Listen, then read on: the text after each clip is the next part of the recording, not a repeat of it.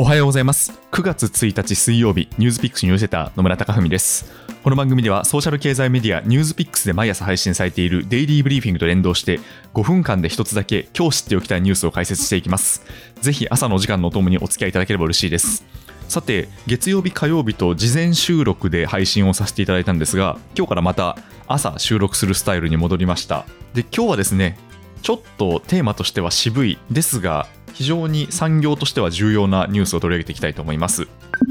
8月31日のロンドン金属取引所 LME でアルミニウムの価格が上昇しまして10年ぶりの高値をつけました。アルミニウムの価格は一時前日比2.9%上昇し1トンあたり2726.50ドルと2011年以来の高値を記録しましてこれは史上最高値の3300ドルに近づきつつあります。ゴールドマン・サックスやシティグループといった金融各社はこの値上がりはさらに進むと予想しています。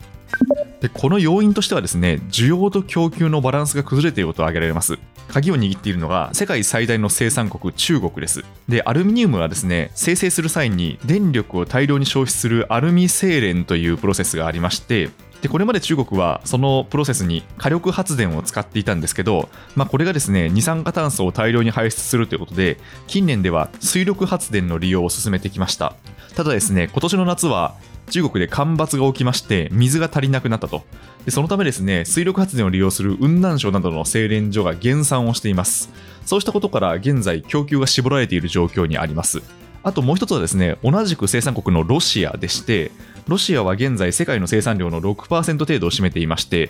EU やアメリカなどにも輸出をしています。でそのロシアがですね6月からアルミや鉄鋼の輸出に対して8月から12月まで期間限定の関税をかけると決定しました。でアルミの輸出に対してこれによって15%の税金が課されます。で表向きにはですね国内の金属価格の高騰を抑制することを理由としているんですけど、まあ、ロシアの経済がこう低迷する中財源をなんとか捻出する狙いがあると見られています。であとはですね実は世界的にですねコンテナ船が不足している状況にありまして、世界のどこかにアルミニウムの余剰があっても、必要な場所に届けるのに時間やコストがかかるといった状況です。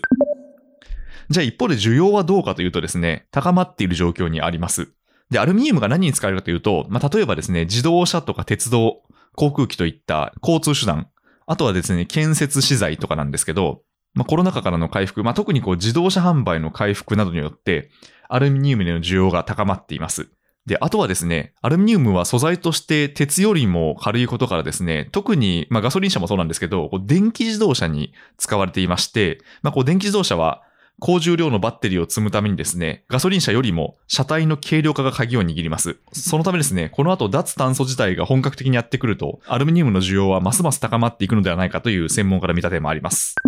この価格高騰に対してですね、中国は対策に取り組んでいまして、例えば今日1日からですね、国家として備蓄されていた金属を放出すると発表しました。で、まだそこまで商品価格には転嫁されていないんですけど、アルミニウム価格高騰の影響はですね、今後消費者に転嫁される可能性がありまして、で、もしですね、価格に転嫁できなかったら、まあこれはその企業業績の悪化に直結するということでですね、まあこの経済に与える影響が懸念されています。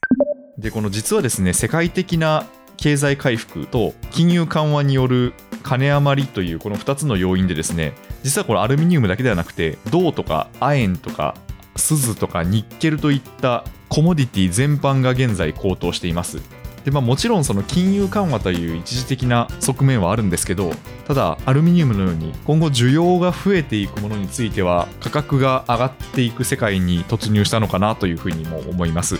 ニュースピックスニュースセター野村貴文でした。それでは良い一日をお過ごしください。